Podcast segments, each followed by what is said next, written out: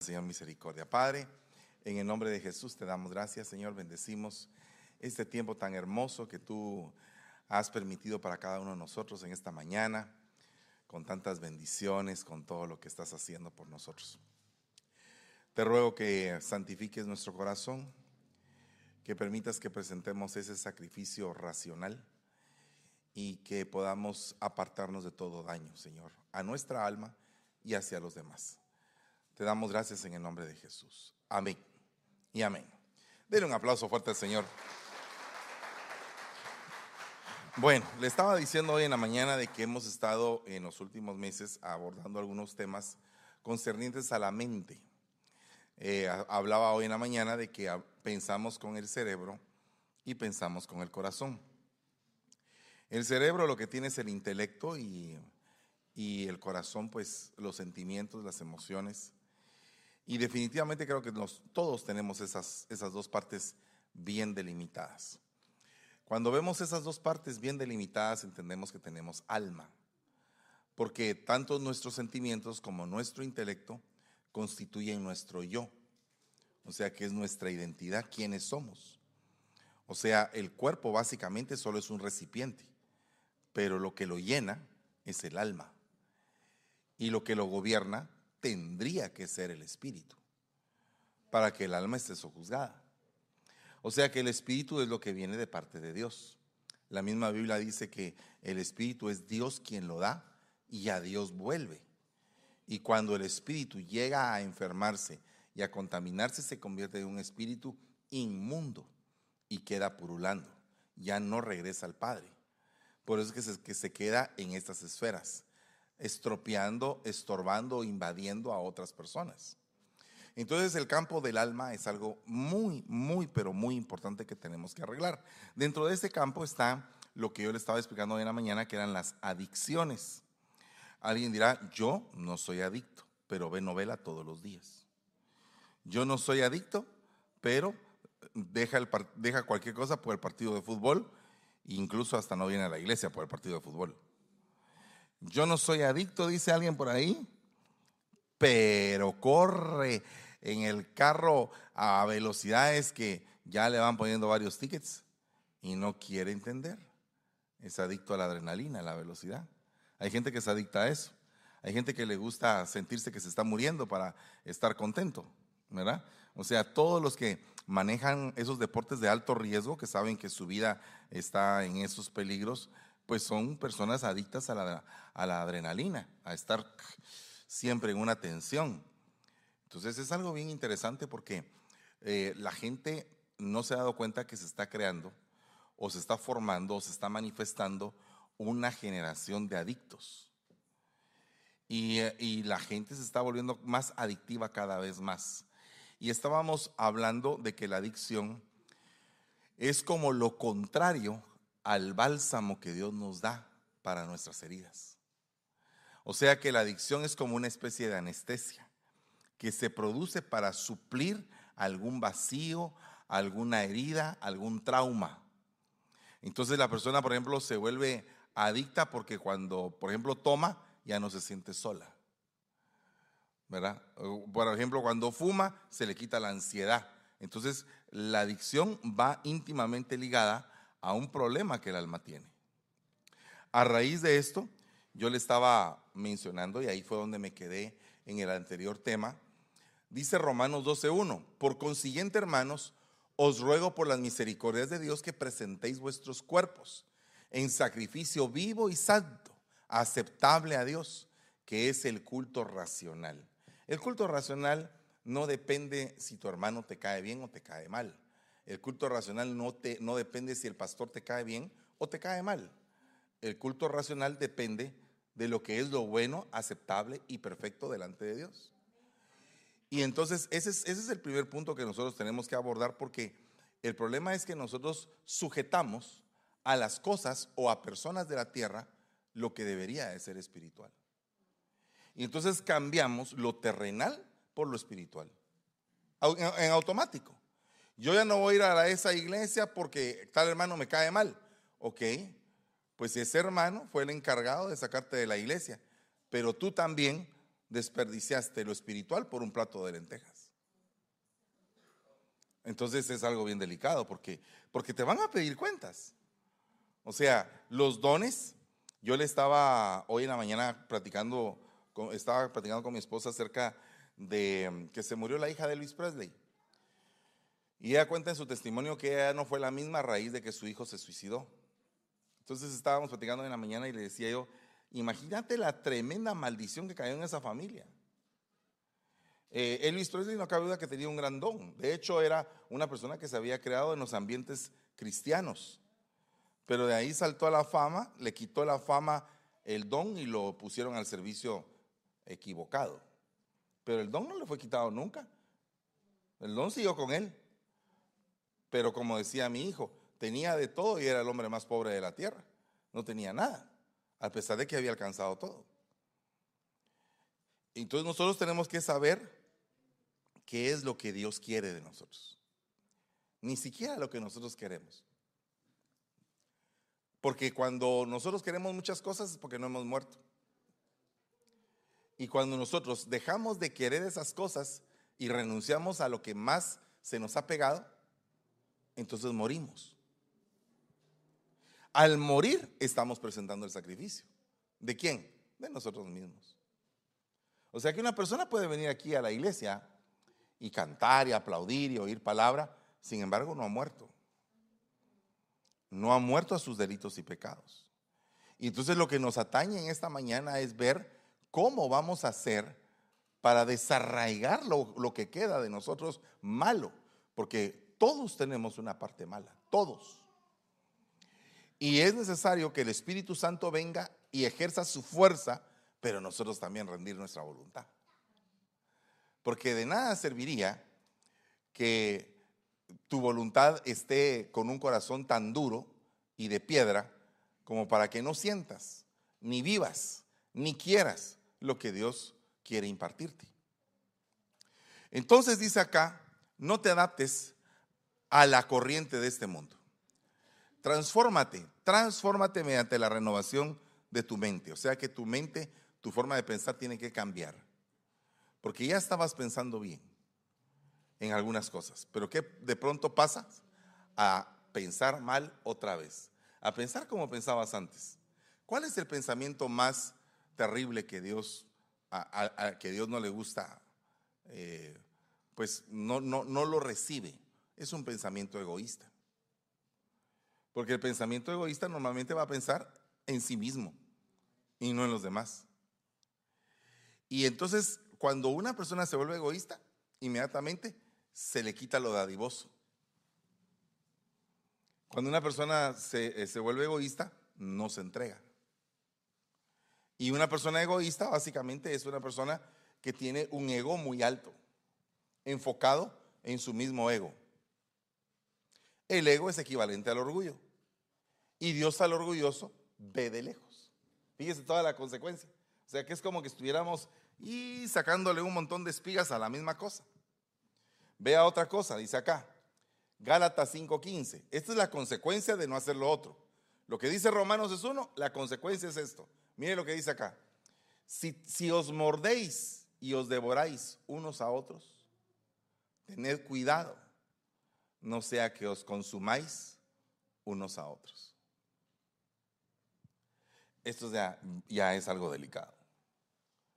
Porque entonces significa que el devorador tomó posesión de vasos. Por ejemplo, cuando una persona tiene, es adicta, lo primero que le, que le ponen es un tentador. Esa es la primera potestad que tiene que ver con el adicto. Lo tienta y lo tienta y lo hace caer y lo hace caer y lo mete en un ciclo que no se puede levantar. Se levanta y se cae, se levanta y se cae, se levanta y se cae. Es, es un cerebro adicto.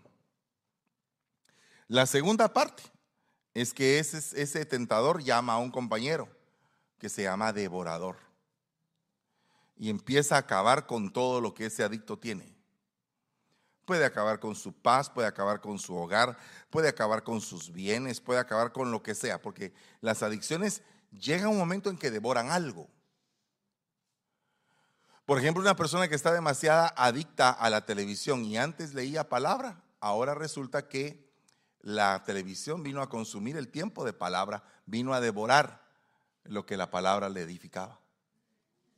La música del mundo vino a devorar lo que antes te daba la música de Dios. Entonces el cerebro del adicto es algo bien tremendo de trabajarlo, porque va acompañado primeramente de un tentador después de un devorador, después de un acreedor cuando entra en el área de las finanzas, porque hay adicciones que salen excesivamente caras y eh, entonces dejan devastada a la persona en su economía, dígase drogas, dígase alcohol, eh, todas las adicciones son gastos. Una persona que puede tener la adicción de comprar carteras se puede quedar sin dinero. Otra que, tiene la adicción a comprarse zapatos. Otra persona que tiene la, adicción de comprarse perfumes. Son adicciones que no, eh, la compra compulsiva, la compra, la compra que no es en equilibrio, viene a ser una adicción. Entonces dice acá que el tentador, ¿al qué? Al devorador. El devorador al acreedor. El acreedor manda a traer al destructor. Entonces aquel estado de aquella persona se termina. Terminó su vida. Pero terminó su vida sin ningún galardón. Sin ningún galardón espiritual. Podría haber tenido muchos galardones eh, terrenales Podría ser que llegara a ser un gran erudito, una persona que habrá inventado algo que ayudara a todo el mundo, pero en lo, espiritual ya no subió, sino que se quedó a nivel intelectual incluso, pero no a nivel espiritual. Y todos tenemos que trascender a la dimensión de lo espiritual. Entonces dice acá, andad por el espíritu. ¿Cuál sería entonces la solución para vencer las adicciones? Andar por el Espíritu. Y no cumplas así el deseo de la carne. Solo andando en el Espíritu se puede dejar de complacer a la carne. Dice, por eso, porque el deseo de la carne es contra el Espíritu y el deseo del Espíritu es contra la carne. Pues estos se oponen el uno al otro de manera que no podéis hacer lo que deseáis. Entonces, la manera de vencer una adicción es llegar a un momento en el cual estás corriendo en el Espíritu. Por eso es que es necesario estar impartiendo continuamente. ¿Por qué cree usted que hay dones proféticos, hay actos proféticos, declaraciones proféticas? ¿Por qué? Porque es una cantidad de herramienta espiritual para poder vencer lo que en algún momento tiene dominado al hombre. Lo voy a poner de esta, de esta forma. Mire, una persona que que nació con un nombre, con un nombre atado a un ídolo. Por ejemplo, alguien que se llama Guadalupe. Ahí le pusimos Guadalupe por la Virgen de Guadalupe. O sea, su nombre está atado a la idolatría. Entonces esa persona tiene que romper con esa identidad. Porque su misma identidad está atada a la idolatría. Podría haber, darse en ella eh, problemas de idolatría a otro nivel tal vez no con una estatua, sino que idolatría con sus hijos, idolatría con su esposo, idolatría con sus bienes. Porque cuando algo supera la posición que Dios debe de tener en tu vida, la situación está bien delicada. Entonces hay que romper con esa identidad y eso es parte de la administración. En algunos casos en la Biblia habla de que se tuvieron que hacer cambios de nombres para romper con la identidad que la persona llevaba. Tal es el caso de Benoni que fue cambiado en Benjamín, dijo de mi dolor a hijo de mi diestra, porque la mamá quería sellar al niño con una identidad de que todo el tiempo se iba a llamar dolor, hijo del dolor. O sea que desde el momento de su nacimiento lo que iba a venir sobre él era una maldición. Y más adelante vemos que había un hombre que se llamaba Javes, que, que, su, que su nombre Javes significa dolor. ¿verdad? Porque su madre cuando lo había parido lo había tenido con dolor. Dígame que hijo no, no es dado con dolor, solo que sea una cesárea. Pero lo contrario, siempre hay algún dolor. Sin embargo, la marca de ese hombre era el dolor. Y todo el tiempo Javes pasó por determinados problemas hasta que se decidió orarle al Señor y a través de esa oración su vida empezó a cambiar. y se dice que Javes fue más ilustre que sus hermanos, fue más importante que sus hermanos, fue más distinguido. O sea que básicamente se cambió la identidad que el hombre traía. ¿Cuántas personas se llaman Lolas, por ejemplo, Dolores? ¿Verdad? Y la hermana padece de dolores. ¿Y por qué? Pues todo el tiempo le están diciendo dolores. ¿Verdad? O sea, ¿cómo no va a padecer de dolor, hermana? Porque le están fijando una identidad desde el vientre. ¿Y por qué le pusieron dolores? Por la Virgen de Dolores. Entonces hay una identidad fijada. A todo esto, también puede ser que haya una droga fijada. Una droga fijada desde la identidad. Porque digamos que durante el embarazo la madre se inyectaba droga. Usted sabe lo peligroso que es que una mujer fume cuando está esperando. ¿Por qué? Afecta al vientre, en los pulmones del niño. Todo el humo que entra a ese cuerpo lo afecta. Y entonces imagínense cómo nace ese niño bajo esas condiciones. Condiciones medicamentosas, porque las mujeres embarazadas no pueden tomar cualquier medicamento. ¿Y las que lo toman? Entonces hay imparticiones en el vientre que son bien delicadas. Que tenemos que venir, traer el problema y romperlo en el nombre de Jesús. Pero, pero puede ser que e, estamos rompiendo, pero tiene que ser un proceso de rompimiento porque no sabemos hasta qué punto llegó a tocar, tras tocar el alma y el espíritu. Hace un par de días estaba platicando con ah, mi cuñado y estábamos platicando de por qué es que el espíritu está en los huesos. ¿Cuál es el versículo que ampara para que digamos que el espíritu habita en la caja ósea? Pues el, eh, versículo de Ezequiel, cuando dice, eh, profetiza eh, y entraré de mi espíritu sobre esos huesos. Los huesos tienen el espíritu. Entonces, Ahora es un problema, porque hasta dónde está arraigada la enfermedad. Puede ser que hayan enfermedades que estén arraigadas hasta los huesos, hasta el tuétano de los huesos donde se, se forma parte de la, de la sangre. Entonces nosotros tenemos que investigar eso. No es simplemente de que, de que venimos y nos sentamos y ya estuvo. No, tenemos que ver qué es lo que está dentro de nuestro interior que nos está afectando. Por eso es que se tienen que levantar jornadas de ministración en la iglesia. Y le puedo asegurar que las mujeres hacen cola y los hombres no quieren ministrarse a nadie. ¿Verdad? Entonces es algo bien delicado. ¿Cómo hacemos para empezar a tratar todo eso? Oiga lo que dice acá. La primera parte de todo este proceso de enfermedad es la obsesión. Las adicciones son una obsesión. La, obsesión se puede convertir en opresión cuando ya es una carga que sientes que no puedes llevar. Imagínese usted el grado de ansiedad que puede manejar una persona cuando no llega a ver la novela a tiempo.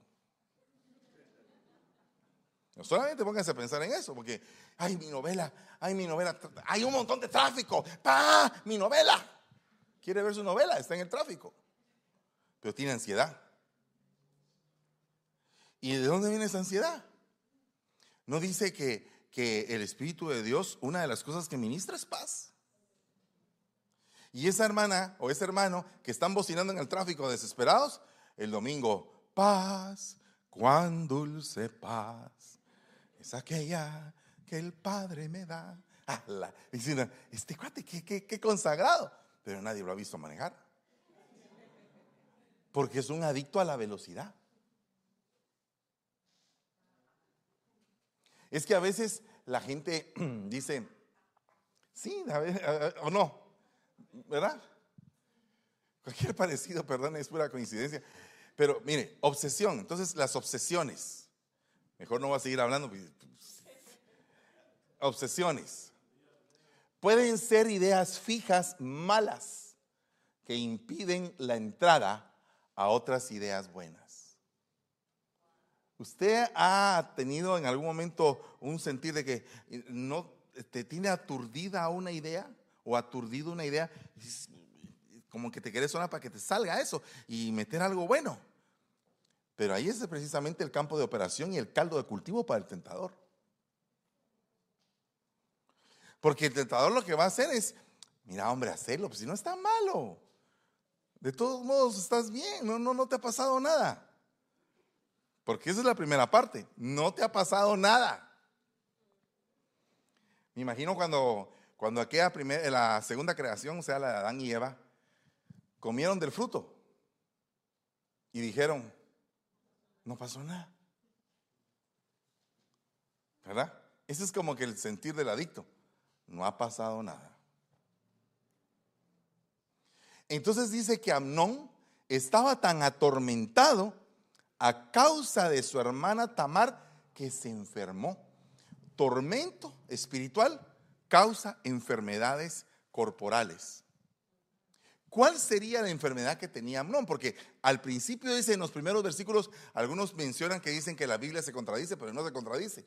Porque en la primera, en la primera es que se enfermó. Y en la segunda dice de qué enfermedad. Y en la tercera fingió estar enfermo. Entonces, qué tremendo, ¿verdad? Porque la primera cosa es que Amnón para poder violar a su hermana tendría que haber botado algunas brechas mentales, algunas murallas que él mismo tenía, el pudor, el hecho de que era su hermana, que era hija de su padre, que era hermana de, de su otro hermano, aunque era hermosa. Entonces tenía el parámetro. Es hermosa, pero tal cosa, tal otra, tal otra y tal otra. Eso es una muralla. La muralla que te impide acercarte. Pero de pronto viene el tentador y te dice, no, hombre, quita la muralla. No es tan malo como pensás. Entonces aparece un sinvergüenza, que en este caso es un amigo Dice que este amigo era astuto y sinvergüenza. Se llamaba Jonadab y le dijo, hijo del rey, ¿por qué estás tan deprimido? O sea que la enfermedad que tenía Amnón era depresión. ¿Producto de qué se eh, deprime uno? De estar solo, de no tener amigos, de tener demasiada comodidad y estar, estar engrosado, ocioso. ¿De qué viene la depresión? ¿Por qué te vas a sentir deprimido? ¿Por un complejo? ¿Por sentirte feo?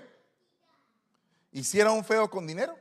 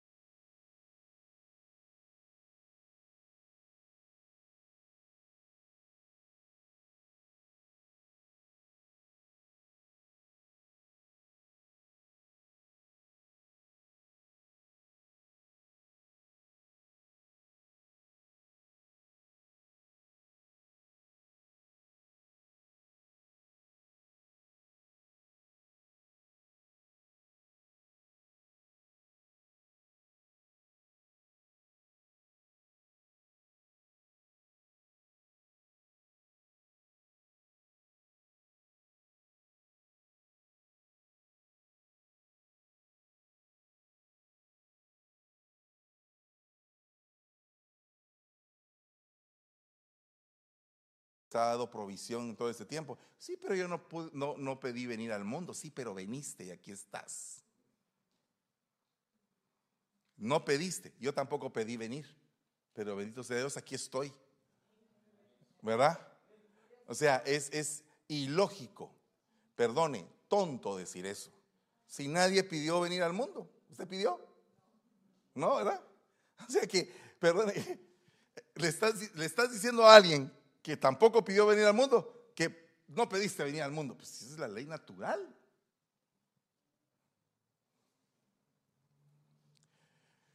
Entonces, esa es la primera faceta, obsesión. Se recuerda que le dije en el primer culto que guardara en stand-by una palabrita. ¿Cuál fue? Ah, vaya. Entonces, coinonía.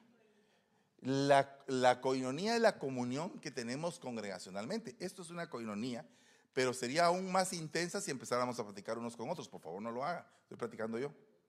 Pero lo que le quiero decir es que cuando usted va ahí a la cafetería y empieza a comer y todo, no va a creer que le estoy vendiendo tacos ni nada de eso, sino que simplemente es un lugar donde usted puede platicar, donde usted puede tener una amistad, una comunión con alguien. Pero resulta que el caminar con esa persona implica que esa persona tiene defectos, que usted va a tener que soportar, que usted va a tener que aguantar porque usted es amigo, usted es hermano. ¿Me entiende? Entonces el, amigo ama en todo tiempo. El hermano nace para el tiempo de angustia. Entonces si usted es amigo y es hermano, entonces usted tiene que aguantar a esa persona, pero no contaminarse con esa persona.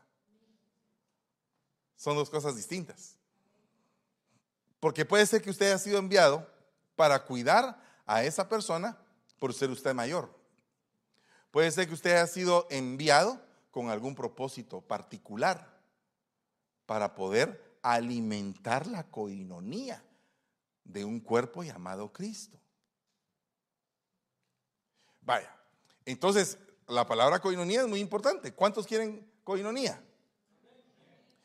Ahora, el problema es que cuando hay un adicto, por favor, observe bien que le estoy mencionando que hay diferentes tipos de adicciones, ¿verdad? Pero el cerebro del adicto es lo que estamos analizando. No estamos analizando solamente al que consume cocaína, no, a todos los que en algún momento tenemos un grado de adicción en algo.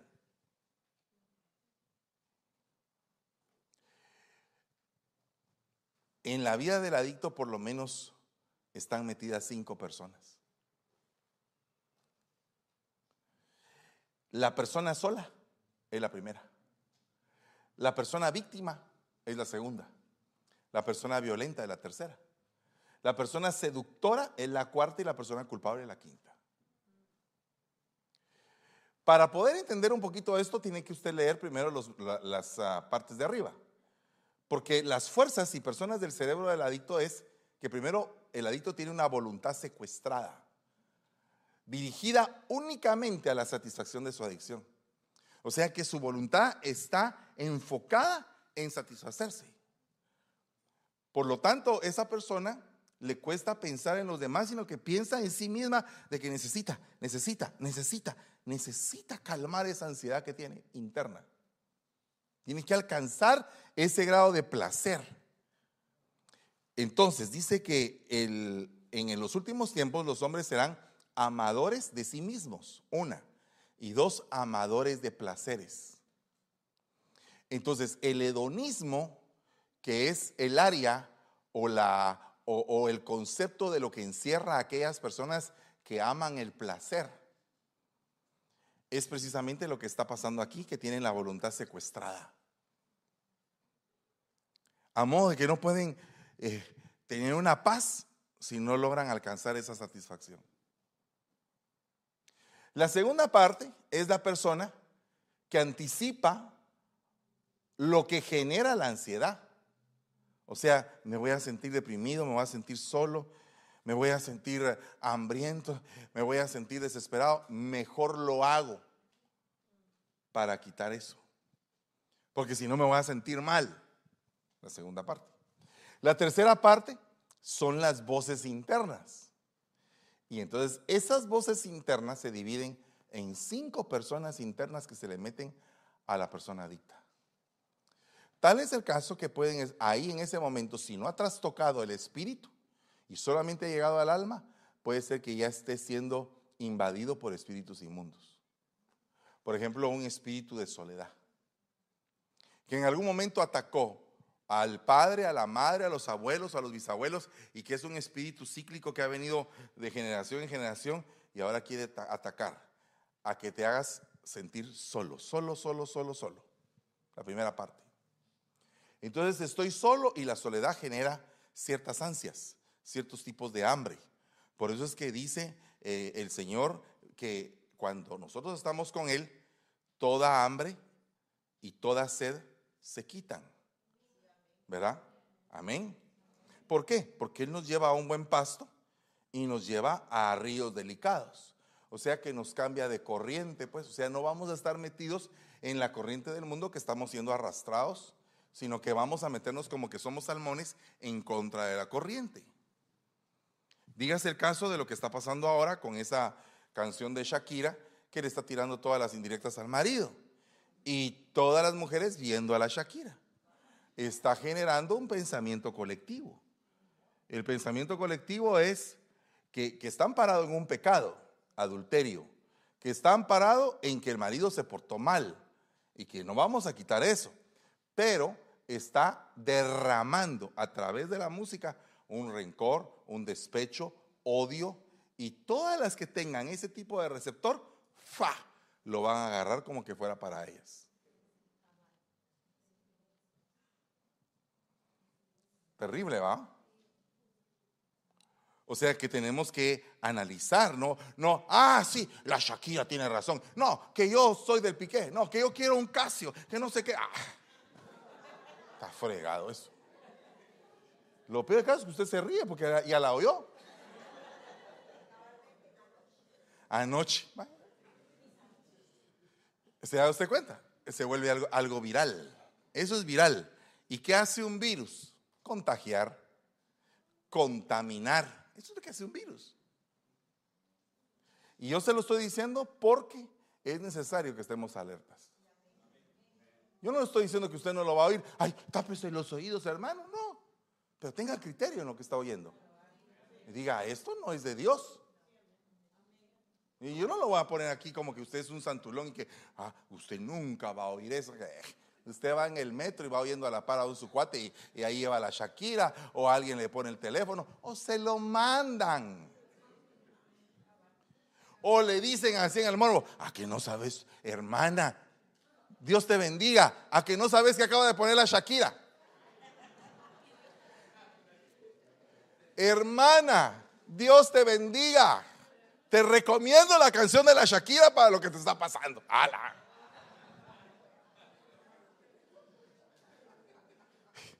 Qué bárbaro, ¿ah? Dígame si no estamos viviendo en una iglesia a ese, a ese nivel de contaminación. O sea que tiene que haber una depuración en la iglesia no de que la gente se vaya, de, la gente, de que la gente se sane. Que mm, lógicamente son etapas, ¿verdad? Entonces está la personalidad sola. Después está la personalidad víctima. Entonces la sola le dice a la víctima, estás sola, ¿verdad? Pobre tú. Lo que te hicieron, cómo te trataron, te dejaron mal parada, mal visto, con, con el honor por los suelos. Ya sea hombre o mujer, ¿va? No, no estoy hablando de solo a las mujeres. Y entonces viene esa víctima y dice, no, sí, es cierto, esa mujer me trató mal. y en ese momento aparece el tentador, vos, ¿qué estás haciendo? Eh, aquí vos, aquí. No quiere decir que está solo, que está triste, que se siente abandonado. Vos, venite hombre, aquí estamos todos los cuates, viejos, antiguos, borrachos. Venite vos, hombre, aquí estás, aquí estamos. Pero ¿qué están haciendo pues? Eh, pues fíjate que lo que hacemos todas las noches, tratar de conquistar el mundo. Y entonces aquel se va a tratar de conquistar el mundo seducido porque se siente víctima. La mayoría de personas que caen es porque se victimizaron. La mayoría de personas que caen. Entonces, yo no sé por qué a mí se me va el tiempo tan rápido, está la personalidad violenta. Y es cuando le piden cuentas. Ya cayó, ya hace todo bien así a la casa. Encima de que lo habían dejado solo, de que lo habían tratado mal, entra así. Y aquella hasta que hierve, que una, una olla presta así, sacando humo. Vení para acá, te voy a quitar yo la borrachera, le dice Y entonces él se pone violento, se pone bravo. Y entonces sale la siguiente personalidad, la violencia. Entonces lo destruye todo, porque como aquí no la puede destruir a ella, sino que destruye la maceta y todo. Los vecinos saben, ya cuando uno llega a ver esas casas de sus hermanos, los puños metidos así en las puertas, y uno dice, ¿y aquí qué pasó? Dice uno de pastor. Nada, hermano, fíjese que Así agarramos nosotros la casa. Mentirosos también, ¿verdad?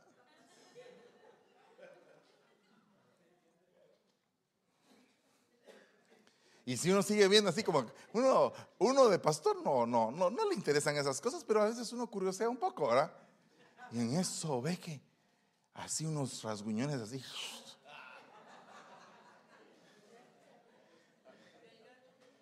Entonces, ¿y aquí qué pasó? Ah, es que teníamos un gato, hermano. Pero un gato con garra de tigre, porque es como del tamaño de una mano. ¿Verdad? Violenta. Después se va de la casa, va. Ya se le pasó la borrachera y se encuentra uno que no había hecho nada. Y le dice, vos, tanto tiempo sin verte, mira, allá en aquel lugar nos juntamos con unos cuates, hombre. Venite, hombre, mira, vamos a pasar bien. A vos que cómo te fastidias a tu señora que tenés. Venite, hombre, eh, desahogate un poco y venite, vamos a pasarla bien. Y el otro, pero mira, fíjate que no, yo tengo, yo tengo 50 años de no tomar.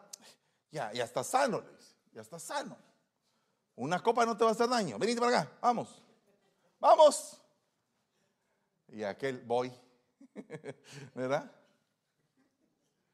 Y va y cae. O sea que el adicto se volvió seductor porque convenció a alguien para que fuera. Ya cuando a todos se les pasa, entonces entra la última personalidad, culpable. Ya no lo vuelvo a hacer, les, les aseguro, no lo voy a volver a hacer. No lo hago porque no lo hago.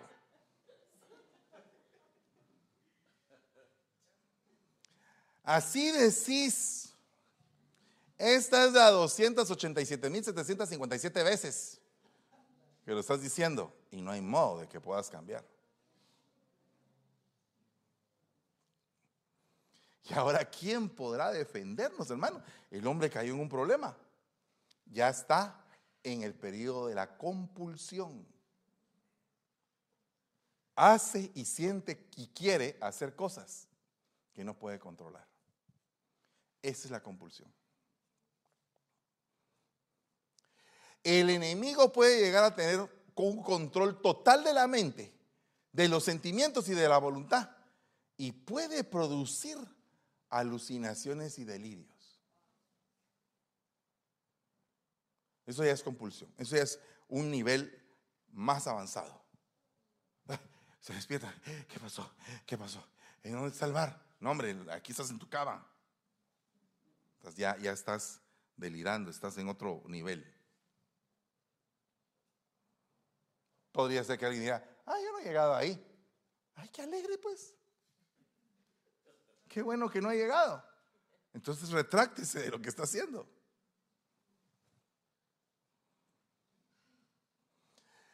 Hermano, pero eso es a los adictos al alcohol o a las drogas, no también a la tele. Hay gente que está acostumbrada a ver pornografía o está acostumbrada a ver zombies. Muchas películas de zombies. Como el que le gusta de la momia, el, y que salen las tripas, y que. Ah, ah esa es la película que le gusta. ¿Eh? ¿Eh? ¿Qué digo, pues? ¿No ha visto usted gente así? ¿Verdad que sí? ¿No, no han visto gente así? Eso era terrible. O empiezan a ser hermanas que sospechan de sus maridos porque vieron en la novela. Ah, eso sí, les alarmó, ¿verdad, rebaño? Les alarmó, les alarmó. Inmediatamente yo dije algo y rápido les alarmó.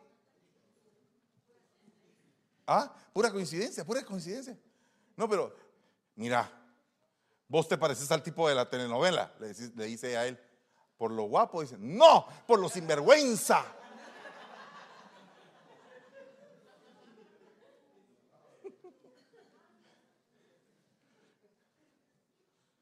Terrible, ¿va? Dice, aconteció al día siguiente que un espíritu malo de parte de Dios se apoderó de Saúl. O sea que Dios tiene espíritus malos, claro que sí. De él provienen la bendición y la maldición. De él viene la maldición y la bendición. O sea que como Dios te puede bendecir, también te puede maldecir. Mientras David tocaba con el arpa su mano como de costumbre, con su mano como de costumbre, Saúl tenía la lanza en la mano y arrojó Saúl la lanza, pues se dijo, clavaré a David en la pared. Mire pues, ¿por qué no tendría que clavar? ¿Acaso era el manaque pues o algo? Porque era clavero. Imagínense. Pero David lo evadió dos veces. Entonces aquí ya es compulsión. Y ¡pa! No lo quería hacer, pero algo lo obligaba a hacerlo. Le quiero preguntar algo. ¿El espíritu malo de parte de Saúl probaba a Saúl o probaba a David? ¿O los probaba a los dos?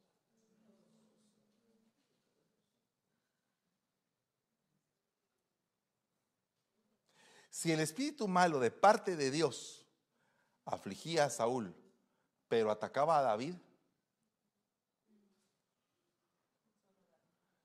¿ah? Ah, o sea que el espíritu malo de parte de Dios afectaba a Saúl y probaba a David. Y si tú has estado peleando con un espíritu malo, que algún tu hermano quiere clavar en la pared. Y tú, pues me voy de esta iglesia, no quiero nada, no quiero servir, no quiero hacer nada, eh, me cae mal.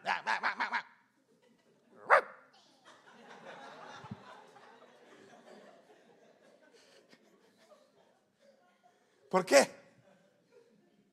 ¿Y no, y no en todo hay una prueba? ¿No en todo hay una experiencia? ¿No en todo se pueden ver ciertas cosas y analizar bien una estructura de ver qué es lo que está pasando? ¿O solo vamos a ver con los ojos de la carne? ¿No tendríamos que ver con los ojos del Espíritu? Pero resulta que hay un problema. Que en la Biblia está tipificado una persona que es precisamente la maceta, o sea, el recipiente donde se siembran este tipo de cosas, que es el no hombre de doble ánimo, de doble alma, de doble personalidad. Dígase un inconstante y un inestable. Califíquese usted en esta mañana cuánto constante es. ¿Es usted bien constante? Ah, yo sí, voy al trabajo todos los días. Pues porque te pagan, manito. Por eso vas. ¿Y si no te pagaran, irías? Ah, pues entonces no. Y eso es lo que pasa en la iglesia. Como aquí no te pagamos, dinero en especie. Aquí ganas otras cosas. ¿Mm? Pero como son invisibles las cosas que ganas, ¿será que las aprecias? Yo no sé por qué aquí se pasa el tiempo tan rápido. Contra Costa siempre ha tenido ese problema. No, de verdad. Sí, yo aquí predico y ya siento que ya, ya, ya me voy. No le digo que me da cólera, pero la, la otra parte es la posesión. Entonces hay gente que ve demonios por todos lados. Eso está enchamucado. Eso está enchamucado. Eh, todo, todo es demonio.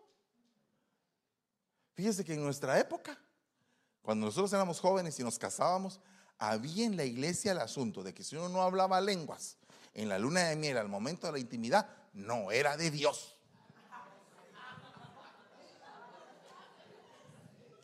Y yo estaba, sí, no, a mí me agarró eso. ¿Y hablaste lenguas? Pues no. No hablé. Y entonces le decían uno, puro actor de la carne, manito. Uno se sentía culpable. No era de Dios. No, no, es que cuando entra una situación de legalismo y, misticismo, es una cosa bien terrible, hermano. Yo, en un tiempo, eh, eh, nos enseñaron a reprender espíritu de mosca.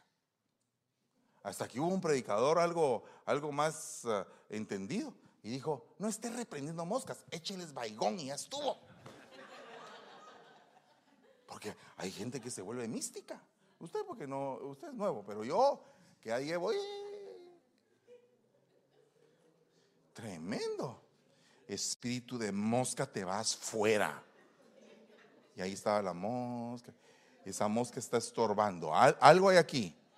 Algo está pasando aquí porque la mosca está estorbando. Nos sacaron la basura, pues claro. Y hay ocasiones en que sí ataca a Belcebú. Y la manifestación es una manifestación con moscas, dentro de muchas manifestaciones. Entonces, no voy a desvirtuar que si hay ataques con moscas, pero uno no puede estar mistificándolo todo. Yo tengo las dos las dos versiones, la versión del misticismo, donde la mosca era cuestión de echarle baigón, y también un testimonio de un ataque de moscas.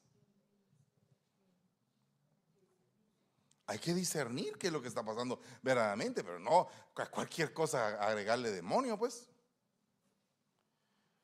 Porque le he hecho saber que estoy a punto de juzgar, fíjese bien este punto, su casa para siempre a causa de la iniquidad que él conocía. Pues sus hijos trajeron, trajeron sobre sí una maldición y él no los reprendió.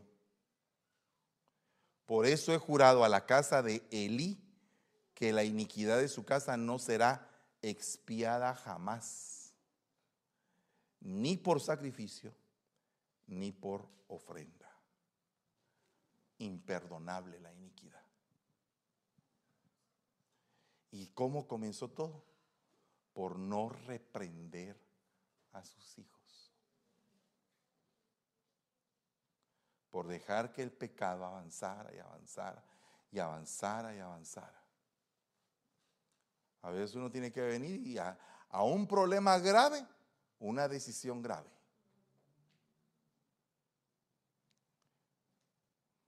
¿Por qué se quedó calladito, hermano?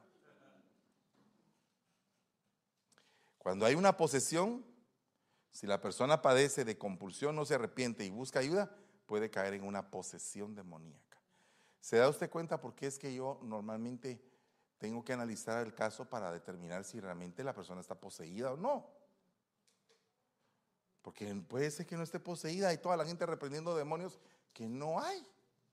Y lo peor del caso es que hay algunos casos donde la persona entra en un conflicto en la iglesia porque tanto le dijeron que estaba endemoniada, endemoniada, que hasta se siente endemoniada. Entonces ya empieza a hacer cosas. Para llamar la atención. Yo encontré a alguien así, en el camino ministerial, había una persona que está endemoniada, mucha, a liberarla. Pero era la liberación a cada rato.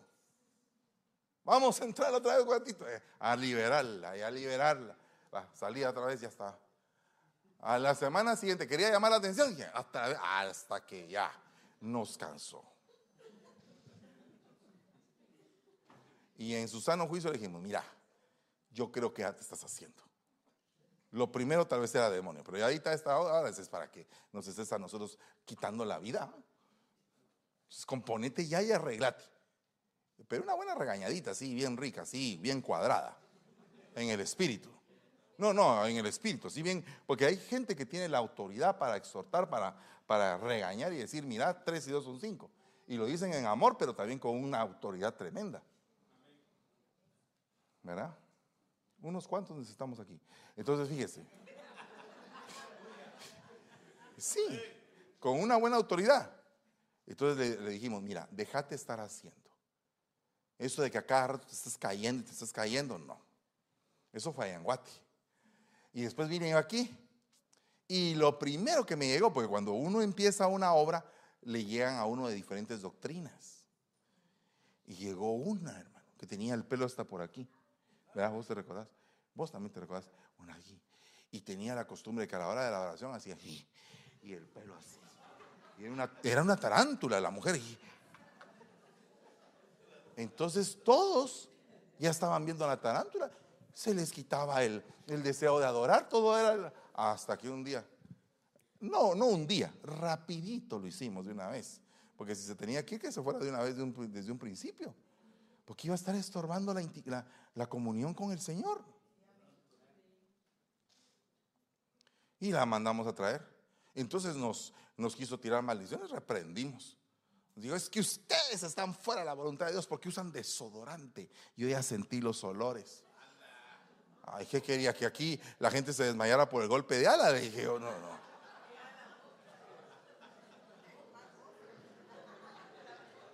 Dice, saber de dónde venía. Saber de dónde venía la... No le puedo decir hermana, pero tal vez prima, ¿verdad? Pero, pero fíjese qué tremendo. Y había otra también, que ella no, ella era otro del sistema. A la hora de la danza le entraba como que la, la onda de como querer ella llevarse de show y empezaba a hacer así. Y a eso le llamaba eh, como que borracha. Y todos los servidores a ver a qué hora se caía y todos así. Ya era, ya era quitar ya era, ya era quitar el momento de la adoración. También la llamamos, terminó el culto. Mira, si te vas a caer, caete. Pero no estés así amagando. Porque estás ahí que. Dios mío, caete. Y si no te caes, te vamos a sentar. Te vamos a agarrar el bracito y te sentás. Y ahí te quedas sentadita. Porque si no, todos los demás se pierde el orden. Mire, yo estoy de acuerdo en la libertad del Señor. Se, rompen los turnos. No, de ninguna manera eh, vaya a pensar que soy como Mical, reprendo al enemigo. No, no, no. Yo dejo la libertad de que todos le adoremos al Señor con, con alegría de corazón, con el fluir del Espíritu, con lo que es bien, bien entendido, bien aplicable a, lo que es un orden espiritual. Si una persona le entra la, la, como, le, como le decíamos, la borrachera en el espíritu, uno sabe que es una borrachera en el espíritu. Porque lo, porque lo hemos experimentado. Pero ya cuando una persona quiere llevarse el show, eso es otra cosa. Y uno tiene que distinguir. Si estás aquí en el altar, uno tiene que saber cuál es el mover que tiene el rebaño. Hay gente que es adicta a verse a que las demás personas la vean.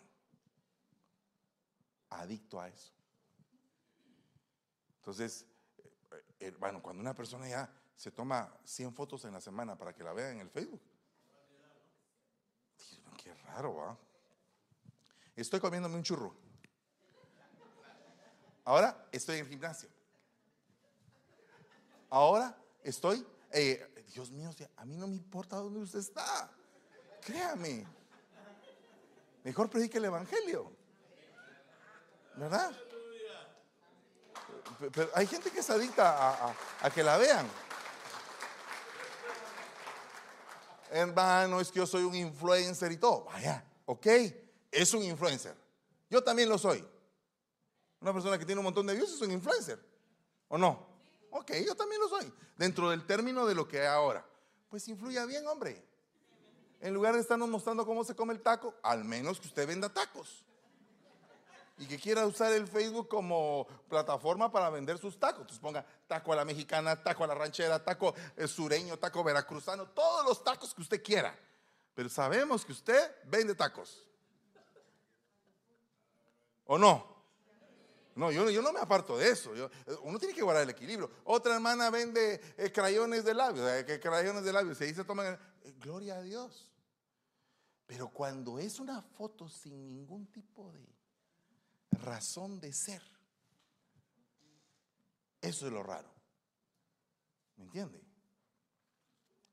Y si usted quiere ser un influencer, pues use las redes, pero para influir para Cristo. Diga, saque un live, diga, hermanos, fíjense que esta semana experimenté de parte del Señor ciertas bendiciones y quiero compartir con ustedes eh, tal versículo. Yo lo aplaudo, hágalo diez mil veces, llene las redes. Si lo hace bien. Ahora, si va a ser una payasada, no haga nada. Sí. ¿Para qué? Si usted me va, va a sacar ahí una... Es que de todo hay ahora, ¿verdad? Una, unas cosas en el piano para enseñar a otros. Si usted quiere alegrarnos con un testimonio, un canto, qué sé yo, esas son cosas lindas. Pero cosas que solo van a enfermar a los demás, como les quiero contar públicamente que estoy triste. Hermana, ¿por qué amaneció triste hoy? Que el Señor la ayude, la... Ay, Dios mío, Señor. Y requiere atención, es un espíritu muy solo. Amén. Bueno, no me dio tiempo para lo demás pero en San Francisco voy a continuar el tema. Así que espero en Dios que algunos vayan para allá. No, sé qué fue lo que pasó. ¿Qué dije? Aleluya. Puede ponerse de pie en el nombre de Jesús.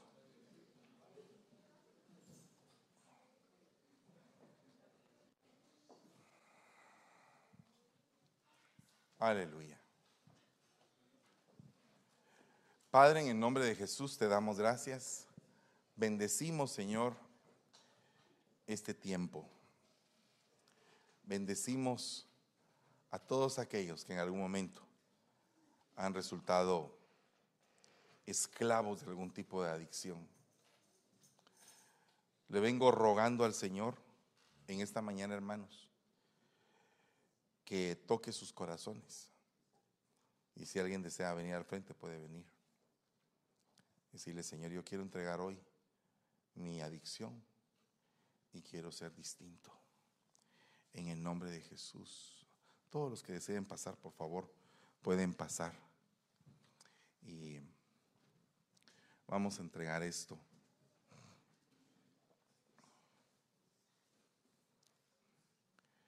Todos, todos, todos. Los que no pueden dejar una cosa o la otra. El Señor nos quiere limpiar. Sea cual sea el motivo. Algunas adicciones son, entre comillas, más peligrosas que otras, dicen alguien por ahí.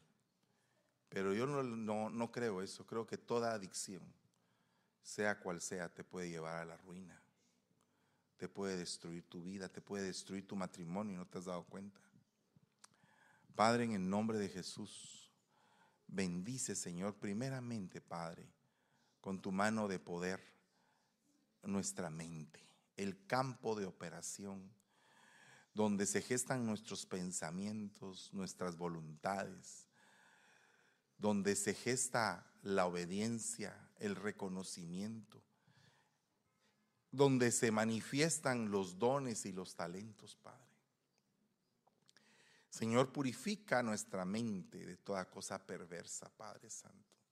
Alimenta nuestro ser, cuerpo, alma y espíritu, para poder ah, ser limpios, puros, santos, inmaculados, como tú quieres que sea tu iglesia, llena de gloria, en toda su gloria, Padre. Hoy te ruego en el nombre de Jesús que no permitas que haya falta de voluntad en nosotros para querer cambiar. Aumenta nuestras fuerzas como las del búfalo, Señor. Permite, Padre, que cada día vayamos avanzando, vayamos creciendo entendiendo y sabiendo cómo agradarte, que estemos dispuestos a servir independientemente de qué es lo que pase alrededor, porque el servicio es para ti, no es para el hombre.